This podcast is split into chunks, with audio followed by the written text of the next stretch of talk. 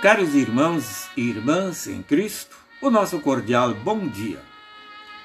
Baseado na parábola do filho pródigo, falaremos hoje sobre o nosso encontro com o Pai Celestial. A parábola do filho pródigo é a nossa própria história. Precisamos reconhecer esta verdade. O filho pródigo eu mesmo sou, tu mesmo és e o Pai é nosso Pai Celestial a nos esperar. No entanto, precisamos ficar diante do espelho como aquele menino, conforme ouvimos na mensagem anterior, até obtermos a certeza: aquele ali sou eu. Assim como o filho pródigo se afastou da casa paterna e queria inteira liberdade, também nós nos afastamos do Pai Celestial. Da mesma maneira como o pai do filho pródigo admoestava o moço porque o amava e queria seu bem-estar, também o Pai Celestial nos admoesta com este mesmo propósito. Mas aí imitamos o filho pródigo, querendo liberdade para fazer o que bem entendemos. E este afastamento se chama pecado. O pecado nos separa de Deus leva-nos para longe da casa paterna. E então nossa situação fica semelhante à do filho pródigo. O filho pródigo reconheceu seu deplorável estado. Seu orgulho foi quebrado. E então ele, apesar de sentir vergonha pelo que fez, mas voltou à casa paterna, demonstrando seu arrependimento e confessando sua culpa.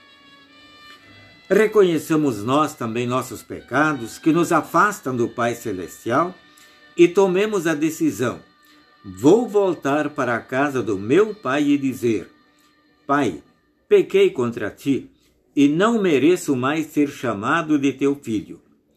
Isto demonstra nosso reconhecimento humilde dos pecados, nossa confissão, e nisto está incluído o pedido de perdão.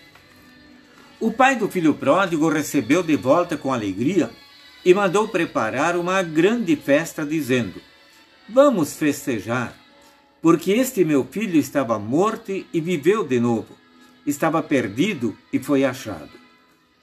Jesus conta a parábola para demonstrar que o Pai Celestial não rejeita aqueles que voltam a Ele em sincero arrependimento dos seus pecados, concedendo o perdão. Que graça especial é receber o perdão, sem qualquer merecimento de nossa parte. Perdoados dos pecados e confiando em Cristo, aquele que por nós sofreu e morreu, podemos ter a certeza de nossa salvação. E isto é deveras maravilhoso. Na certeza do perdão e da salvação, cada um de nós pode dizer convicto com o poeta sacro Cristo aceita o pecador, eu também fui agraciado, e abre os céus no seu fulgor, para ter aos que há salvado. Nesta fé irei morrer, Cristo me há de receber. Amém.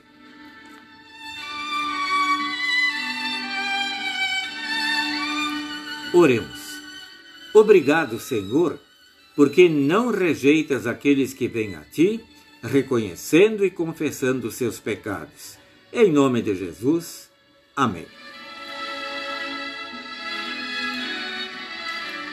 Desejamos a todos um feliz e abençoado fim de semana.